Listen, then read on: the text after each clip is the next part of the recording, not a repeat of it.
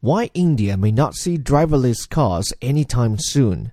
India's transport minister declared that driverless cars would not be allowed in to prevent unemployment.